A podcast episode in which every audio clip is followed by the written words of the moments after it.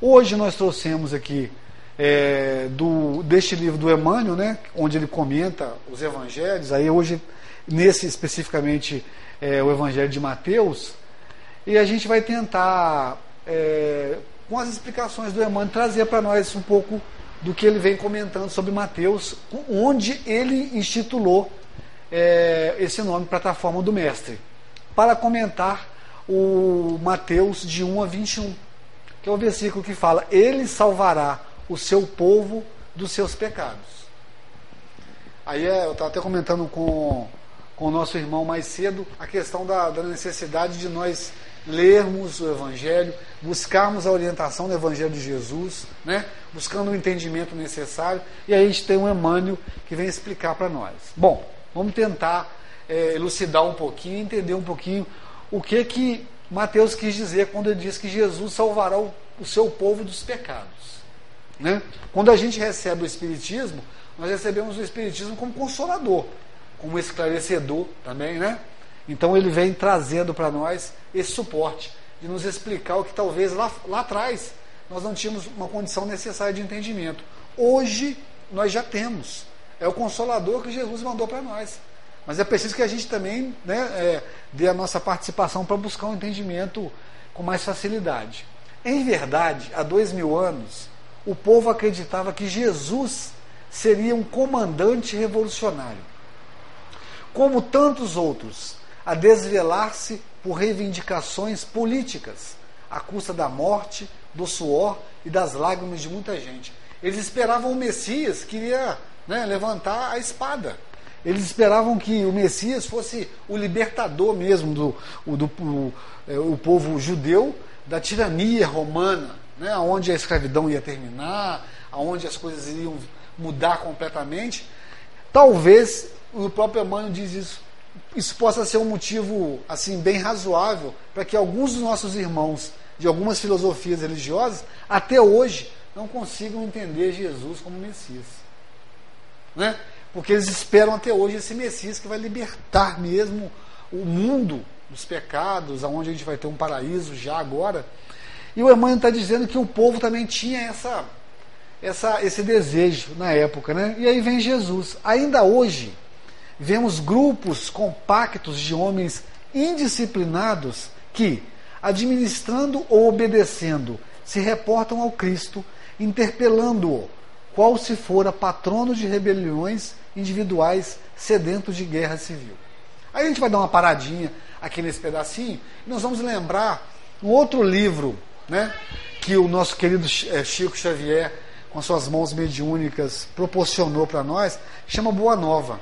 Lá no Boa Nova, tem um pedacinho que também ilustra muito isso. Foi quando Levi se aproximou de Jesus e começou a conversar com o mestre acerca da necessidade de uma mudança no comportamento de Jesus e na busca do mestre por pessoas mais poderosas para ajudar na implantação do reino de Deus. Aí Levi chama Jesus e coloca ao mestre a necessidade de Jesus se aproximar dos governantes, dos políticos, dos generais, para que houvesse uma eficácia maior na implantação do seu ministério. Aí foi quando Jesus ouve né, pacientemente a Levi e explica depois. E uma frase que eu, que eu guardei que ele diz o seguinte: Levi, haverá necessidade de que o vento assopre a poeira do deserto por séculos, para que essas pessoas que estão hoje com a espada na mão e o poder nas mãos nos ajudarem na implantação do reino de Deus. Ou seja, Jesus estava dizendo para Levi que a necessidade da reencarnação para que nós tivéssemos realmente condições de assimilarmos o que, que é o reino de Deus em nós, né? É o que, é, qual que é a eficácia do reino de Deus em nós, qual que é a mudança necessária que nós precisamos na nossa vida. E aí ele chama, e ele, Levi não entende porque que Jesus chamava as pessoas mais pobres, as pessoas doentes, e ele não entendia como essas pessoas iriam auxiliar Jesus nessa mudança, nessa revolução, que é o que eles esperavam dele naquela época. E o Emmanuel continuou dizendo, entretanto, o Evangelho não transparece qualquer programa nesse sentido. Se nós lermos e estudarmos todos os evangelistas, em nenhum deles a gente vai é, é, apreciar essa, esse desejo de Jesus, né? de de, de separação, de preferir e preterir. Para ele, para o Mestre, todos nós somos iguais. Para ele, para Jesus, todos nós já éramos iguais nessa época. Ele veio para todos. E é lógico, os mais necessitados que ele citava na época eram realmente os que mais sofriam. Mas ele não dispensava atenção aos doutores da lei. Ele não, ele não recusava um convite para jantar na casa de um, de um cobrador de impostos. Ele falava, né, Renato, para a multidão da, de uma forma tranquila, como a gente falou agora, uma forma simples de entendimento, porque Jesus é, era a humildade, Jesus era o entendimento. Ele veio né, para não só para falar, mas para vivenciar tudo aquilo que ele acreditava. E o Sermão da Montanha é um exemplo claro disso para nós. Né? O Emmanuel continua que Jesus é o divino governador do planeta Terra, não podemos duvidar jamais. A gente dá outra paradinha aqui e vai lá no Emmanuel mesmo, a caminho da luz, quando ele explica para nós ensina para a gente que Jesus, né, há 4 bilhões e 500 milhões de anos, ele já tinha sua majestade. Ele já vinha para operar na Terra, né, um mundo onde pessoas, espíritos iriam povoar. Então, há 4 bilhões e 500 milhões de anos, Jesus já era o, o nosso mestre, o nosso governador. O que fará ele do mundo redimido? Ainda não sabemos, diz o Emmanuel. Agora, olha que frase interessante. Porque ao soldado o mínimo são defesos, são defesos os planos do general. Que ele está querendo dizer para nós aqui? Né? Que nós somos soldados, né? pequenos ainda, mas somos soldados de Jesus. Fazemos parte do corpo de Cristo. E se nós acreditamos mesmo que o mestre é o nosso mestre, é o nosso governador, cabe a nós obedecê-lo, cabe a nós segui-lo, cabe a nós é, sermos e nos sentirmos honrados de sermos soldados de Jesus, que é o que nós vamos falar aqui agora, ó, porque o soldado humílimo são defesos os planos do general. Aí a gente dá uma paradinha agora lá no Evangelho de Mateus, e a gente vai falar um pouquinho sobre essa carta de Paulo de Tarso aos Coríntios, né? Para a gente tentar associar, para a gente tentar ilustrar um pouquinho mais, por que que é, o Emmanuel está dizendo que nós somos soldados de Jesus e por que nós fazemos parte do corpo de Cristo. Nós, todos nós sabemos da necessidade, como surgiu a necessidade das cartas, né? Nosso irmão Paulo é, tinha necessidade de, de expandir o, o seu atendimento aos cristãos daquela região naquela época. E como não existia o WhatsApp hoje, né, não existia a internet, ele, ele sentia, ele sentia assim, é, limitado. Foi quando Jesus falou para ele, querido, meu filho, vamos escrever cartas. Né? Aí ele associou a, a, aos irmãos trabalhadores, Estevão, né? É, nesse, nesse ministério. E aí Paulo começou a escrever as cartas para dar as orientações aos povos distantes. Aí tem Coríntios, tem os Gálatas, e aí várias cartas. Nesta carta aos Coríntios, no versículo 12, Jesus fala para Estevão, que fala para Paulo, que escreve. Porque assim como o corpo é um e tem muitos membros, e todos os membros, sendo muitos, são um só corpo, assim é Cristo também. Olha que interessante. Ele está dizendo, né, Jesus está dizendo, que todos nós fazemos parte do seu corpo, do seu ministério. De maneira que, se um membro padece, todos os membros padecem com ele. Então, aqui nós podemos é, é, é, ver claramente o porquê que nós ainda não, não, não, não vivemos uma felicidade plena ainda hoje no planeta Terra que, que nós precisamos ainda de, de, de trabalhar muito o sentimento de solidariedade em nós, de fraternidade em nós? Porque se ele está dizendo que se um membro, um membro desse corpo, é como se fosse uma, uma fábrica, uma máquina, uma máquina com várias engrenagens. Se uma engrenagemzinha dessa, desse corpo, dessa máquina, tiver com problema, toda, vai comprometer toda a máquina. Vai comprometer toda, todo o trabalho. Ele está fazendo um, um, uma comparação de nós é, e da necessidade de nós sermos, trabalharmos mais a, a caridade, buscarmos todas as virtudes, porque quando eu busco esse, esse engrandecimento em mim, como pessoa, como ser humano, sendo um soldado de Jesus, eu estou socorrendo mais o outro, eu estou é, julgando menos o meu irmão, e eu estou me tornando uma pessoa espiritualmente grande. E aí sim, aí a, a, o padecimento, a tristeza, a miséria tende a acabar nesse planeta. Aí nós vamos começar a trilhar por um caminho que, quem sabe, não conheceremos uma felicidade verdadeira. Porque enquanto um membro padece, todos devem se padecer com ele.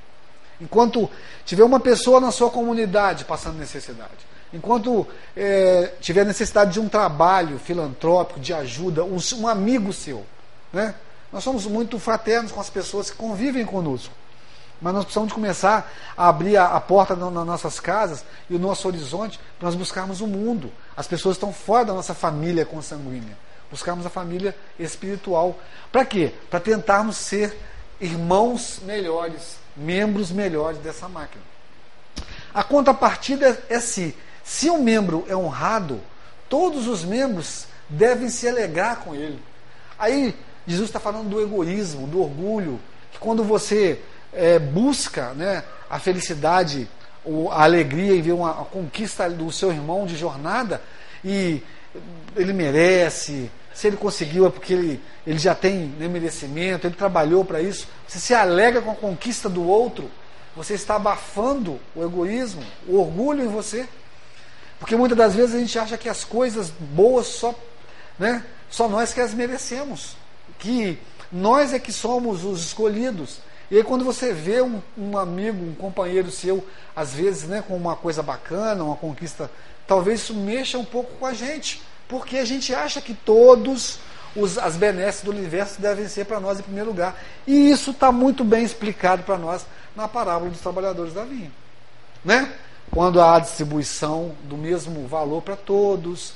E aí é, é uma, uma, uma, parábola muito bacana que a gente tem que ler, tem que estudar, porque ela, ela, ela encaixa com a, com a nossa atualidade de uma forma maravilhosa.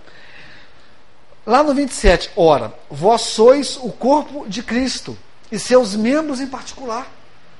Então, todos nós, se nós trabalhamos, nós somos realmente soldados de Jesus, né? Soldados de Jesus, nós devemos sim honrar essa posição que o Mestre nos coloca né? contando com a gente. Onde? Na, na, na família, onde nós passamos aí né, uma, uma, boa parte do nosso tempo com os irmãos que nos receberam, nos dando a oportunidade de nós pedirmos perdão, ou né, aqueles que nós recebemos também, para nós pedirmos perdão a eles. Onde nós somos trabalhadores de Jesus, somos soldados no trabalho, nosso trabalho material, né, onde passamos aí também aí 10, 12 horas convivendo com pessoas que não nasceram dentro do nosso lar ainda. Ainda.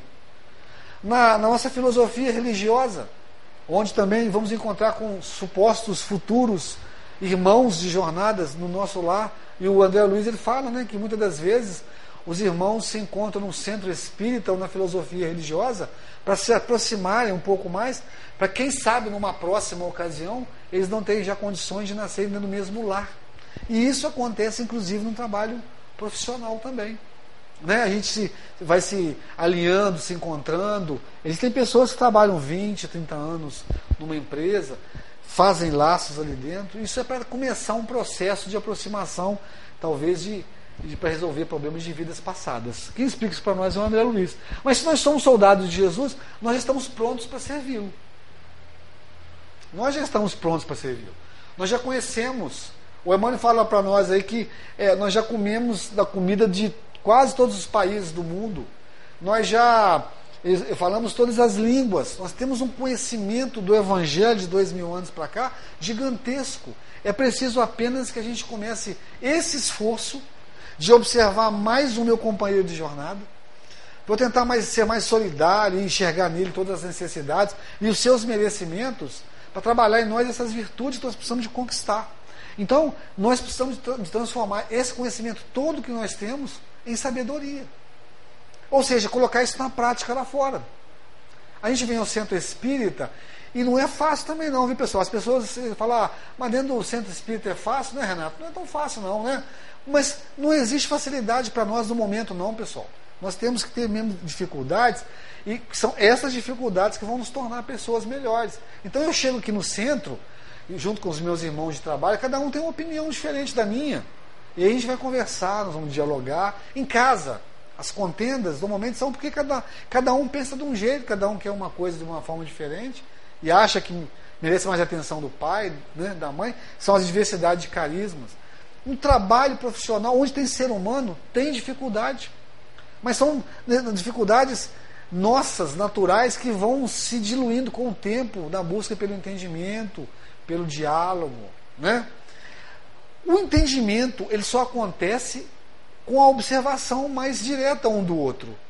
Às vezes a gente é, tem um probleminha com um colega de trabalho logo cedo e a pessoa vem de casa né, com um problema que às vezes a gente não teve interesse. Olha aí a falta de solidariedade de saber o que aconteceu com ele, porque a gente está ali no ambiente de trabalho e nós sabemos o quanto é importante é, deixarmos, é, evitarmos o, o contágio e a, e a, contaminação dos nossos sentimentos negativos e deixar que os, os edificantes contagiem o ambiente. Se eu chego lá já, né, enfurecido, e eu vou levar todas as minhas vibrações negativas para aquele ambiente. Isso atrapalha as pessoas a observarem em nós a nossa necessidade. Talvez não tivemos uma noite bacana, talvez tivemos um problema em casa e a gente leva isso para o trabalho. Alguns profissionais aí na área de RH é, dizem que nós temos que ter uma condição de filtrar esses problemas mas nós temos. Nós temos. Nós temos essa condição de, ah, daqui para lá, eu não. Talvez, ou isso seja um necessário para nós. Até mesmo para levar os problemas para casa.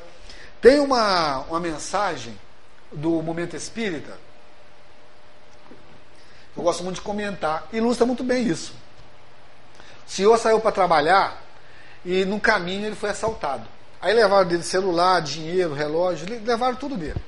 E ele chegou no trabalho triste, cabisbaixo, e o, o patrão dele, que era muito observador, olhou para ele e falou: O João não está bem.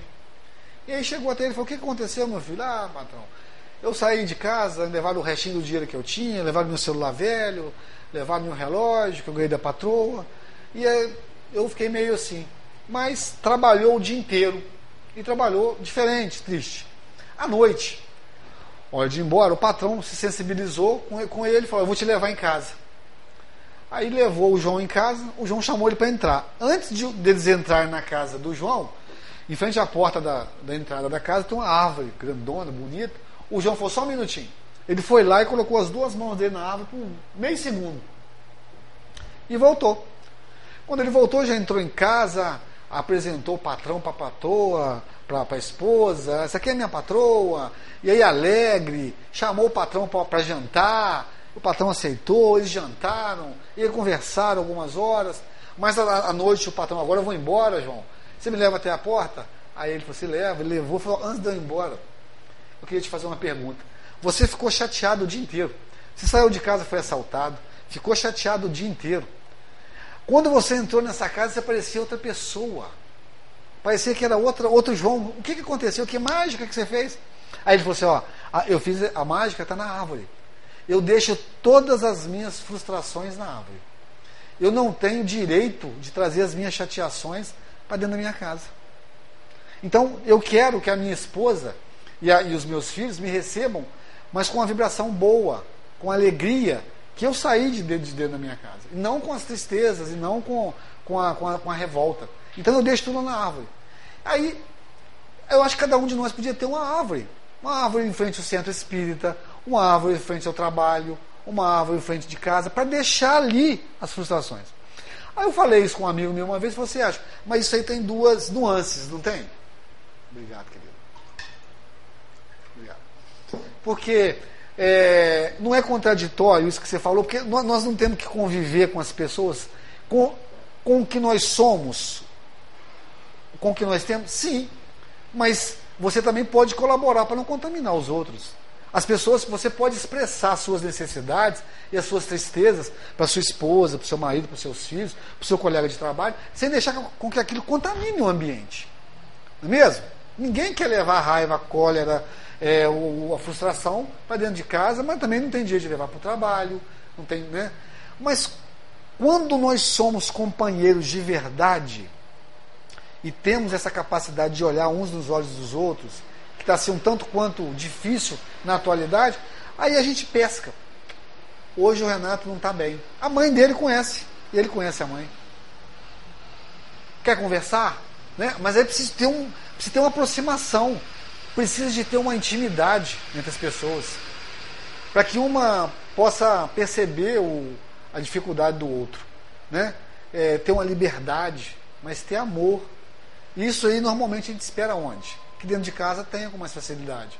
Que na casa espírita a gente possa exercer isso também com uma certa facilidade, apesar dos carismas diversos. E no trabalho, que é um ambiente talvez um pouco mais difícil, que a gente exercite isso da, assim, da melhor forma possível. Para que, para que a gente tenha êxito, é a saída da vida mecânica que a gente fala sempre. Olha que interessante. Quando você está envolvido num, num, mecanismo de pensamentos, de sem observação, sem olhar o ambiente, você tem mais dificuldade de observar e de sair desse, vamos dizer assim, dessa posição de, de contágio de sentimentos. Você tem mais dificuldade. Porque você está você não, você tá preso à base. A Luciana fala muito isso. Nós precisamos começar a nos elevar, sair um pouco da base. Como é que eu levo o socorro que eu tenho aqui no Centro Espírita, por exemplo? Começamos esse trabalho pedindo a espiritualidade que nos abençoe e aí eu, né, vamos entrar em contato com ele, gente. Vamos ligar os nossos pensamentos, vamos aumentar a nossa vibração. Nós estamos vigiando.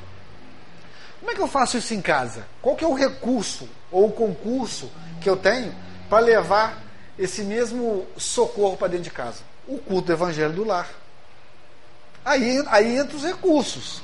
Mas eu só vou usar também se eu quiser, porque os espíritos são invasivos.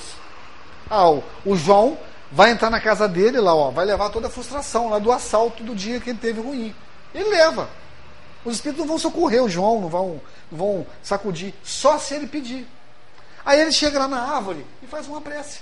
Oh meu Deus, me ajuda a chegar em casa melhor. Aí aquilo, o recurso vem, o socorro vem, e o João entra, apesar dos problemas, mas ele entra mais leve. E aí sim, ele pode pedir ajuda, como é que eu faço isso no trabalho? Fazer o culto do evangelho lá no trabalho? Sim. Faz o culto do evangelho no trabalho.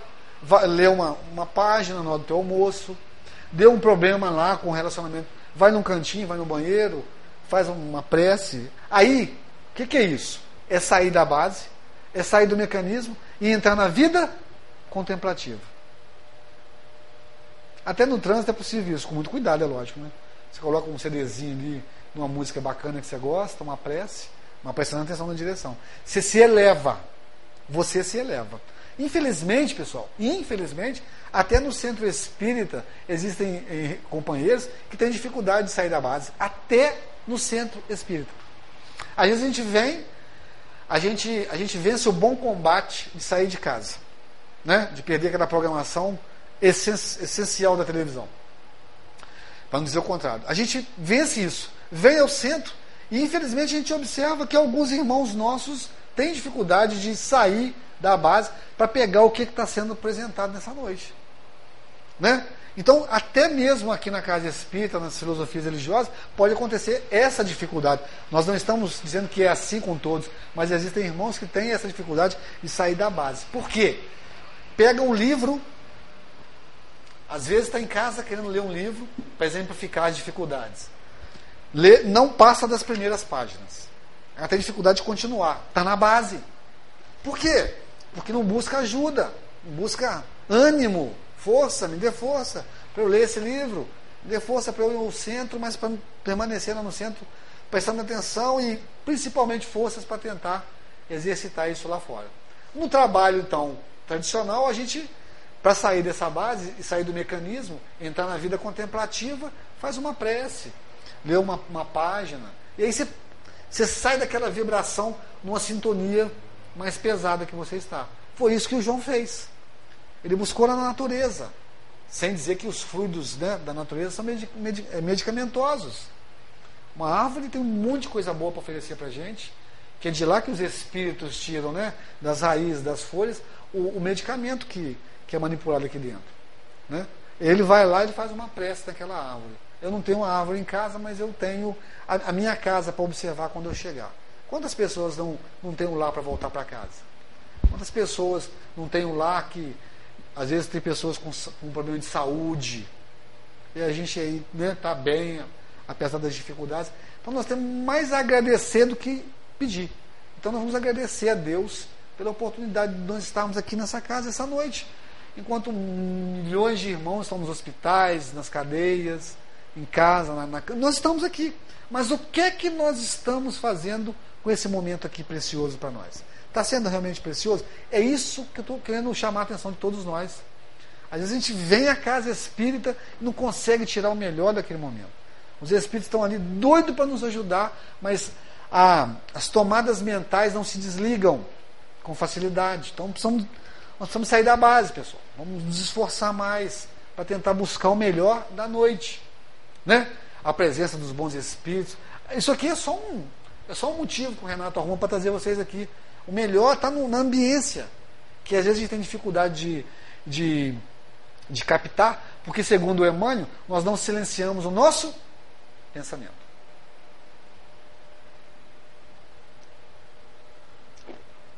É muito comum a gente ouvir, ah, o fulano que devia estar, né? Aqui não eu. Claro que somos nós. O que está sendo dirigido para todos nós aqui é, é única e exclusivamente para nós que estamos aqui hoje. Quem deveria estar aqui não está, vai num outro momento, mas hoje é para nós, para nós absorvermos isso. Então é aproveitar, o que eu estou querendo dizer é que nós devemos aproveitar o máximo possível a presença dos bons espíritos no auxílio nosso, única e exclusivamente para nós. Ah, mas eu estou aqui, estou pensando na minha mãezinha. Isso é durante a prece, você vai fazer uma prece. Você não pode dar aquilo que não tem.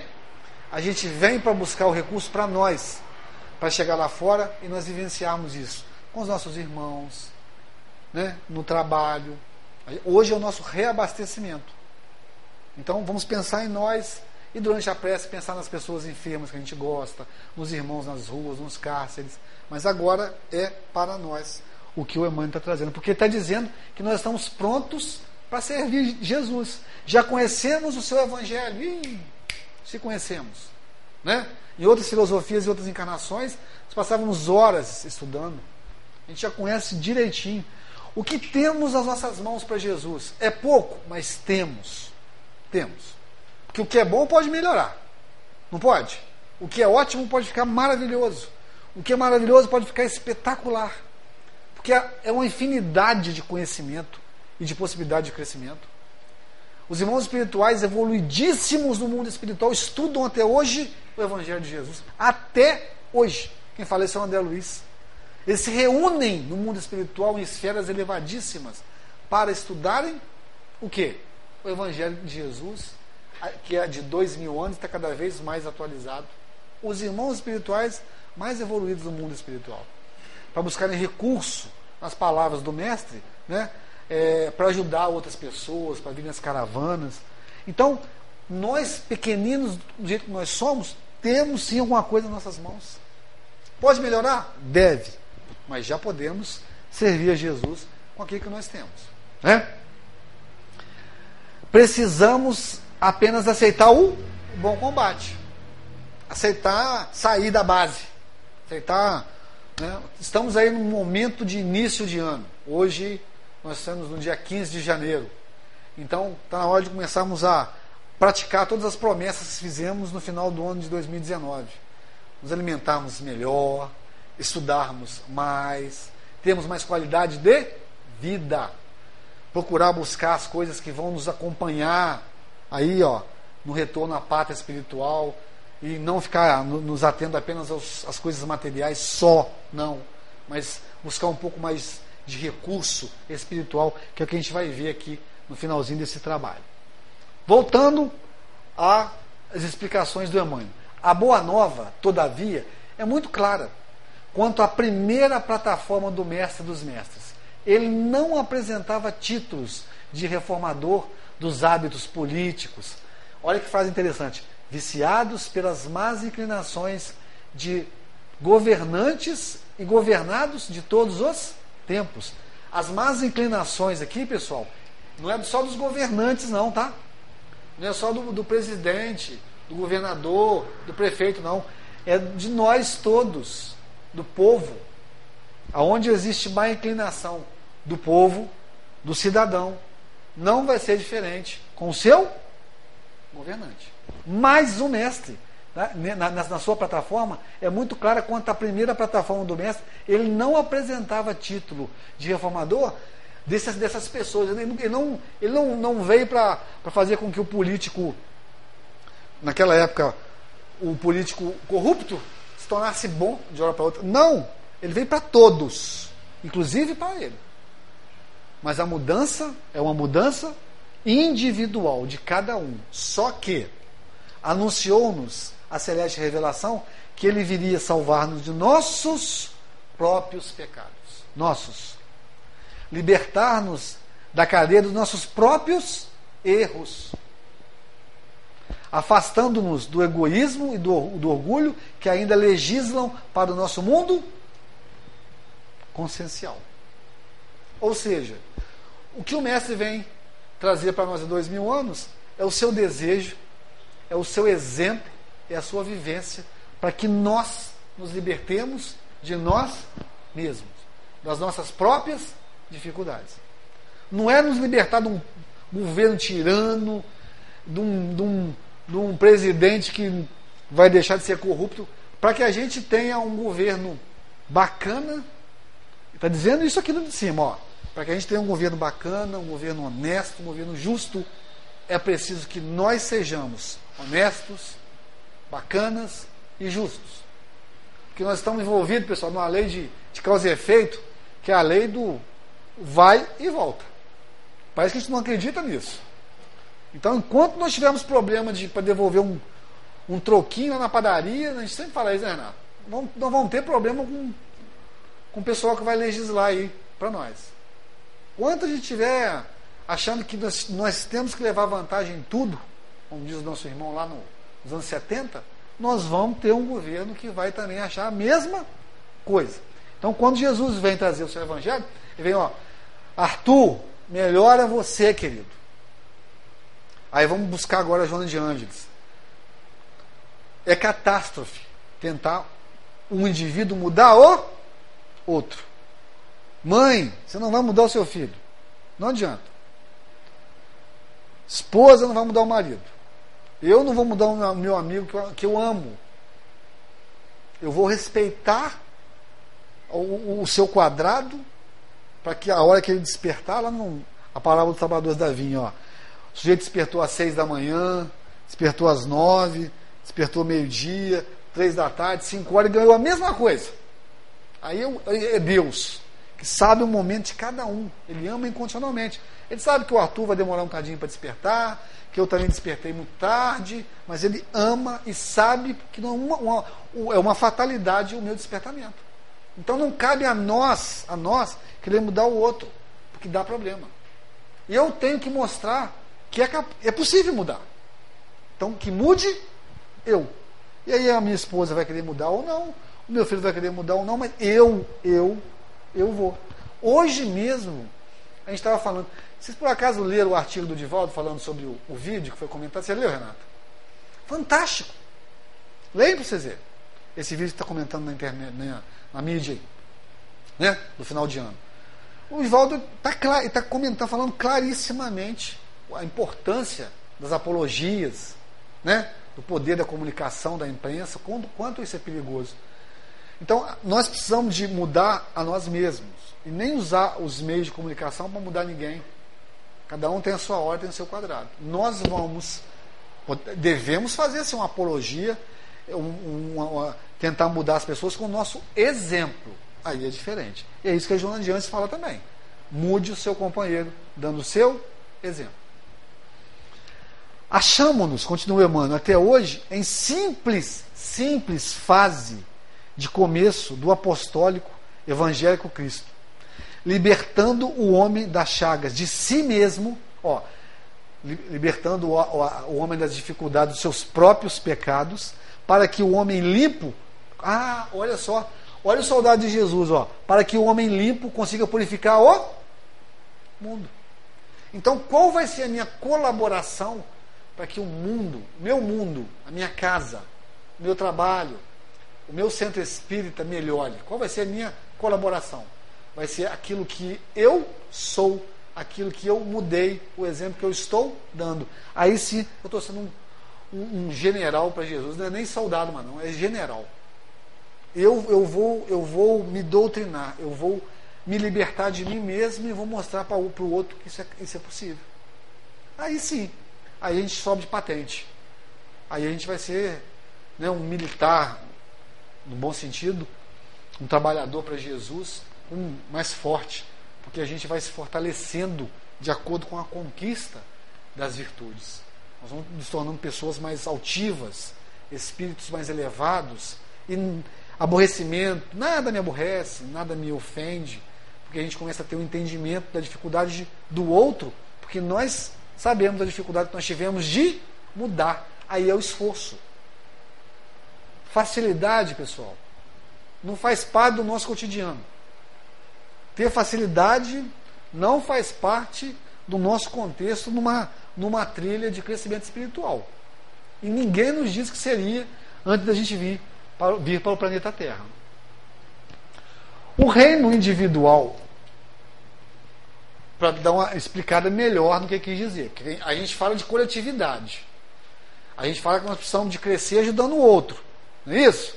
Não podemos deixar de estender a mão. Eu não consigo ser solidário sozinho lá em casa, comendo e não dividindo. Eu não consigo ser fraterno se eu não ouvir um irmão e ser, ser indiferente. Não, eu não consigo.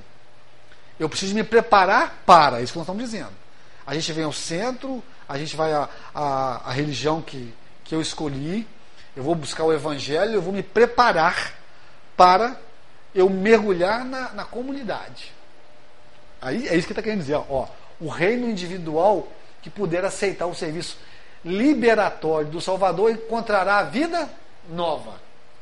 Então, é, e para ilustrar mais ainda, no, no, se não me engano, não me engano, na mensagem é, Caridade Essencial, o Emmanuel fala que quando você mergulha no poço para socorrer um irmão que está ali precisando de você, quando você sobe, você não está no patamar mais não. Já se elevou mais ainda. Você foi lá, você foi corajoso, você abriu mão de alguma coisa, eu vou socorrer o meu irmão. Mas com condições para isso. É isso que eu quero dizer. Buscar, porque ninguém pode dar o que não tem. Então, ele vai. Aí sim, ó, ó, o reino individual, o indivíduo o quê? Puder aceitar o serviço liberatório do Salvador, ou seja, ser realmente soldado do Cristo, ele encontrará vida nova e novas oportunidades aparecerão para ele, que é o que nós estamos querendo dizer essa noite. Né? Um homem novo vai renascer, onde novos horizontes aparecerão, né? coisas novas vão aparecer, as sintonias e alóis serão com irmãos mais elevados, a gente vai ter é, conselhos de espíritos com mais capacidade de nos orientar, não desprezando os nossos irmãos aqui, né, equivocados como nós, mas a gente vai buscar, um, saindo da base, buscar uma coisinha melhor, até mesmo para ajudar eles, os irmãos espirituais que eu estou falando, que nos acompanham. Eles vão perceber em nós uma mudança falou, o Sérgio não é aquele rapaz do século XIV, mas não, ele deu uma melhorada, olha só. Então a gente vai, vai mudando, tentando, né, com a nossa mudança, dar o despertamento do outro. Onde as guerras íntimas cessarão.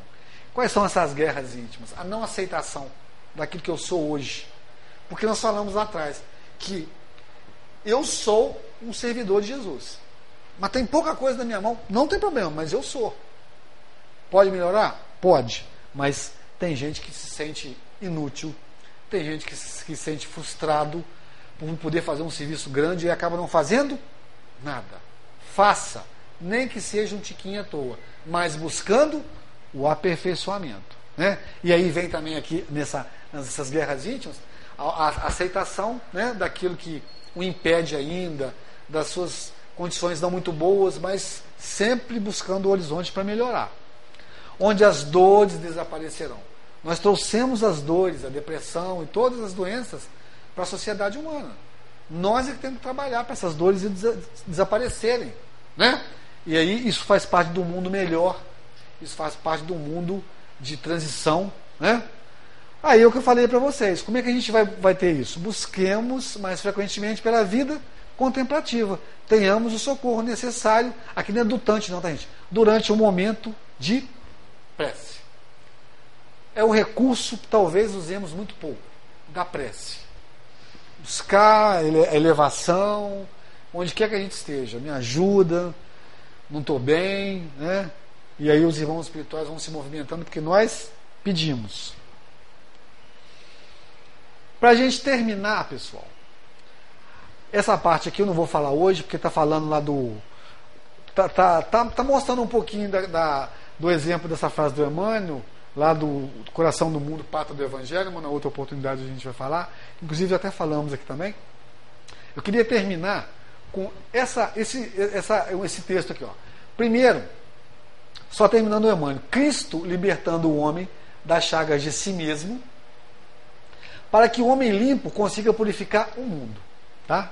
É, esse aqui é o último capítulo, o último, último versículo dessa, dessa mensagem. Aí, nós trouxemos esse texto aqui, ó, para a gente ilustrar isso aqui. Quando dois gigantes se encontram.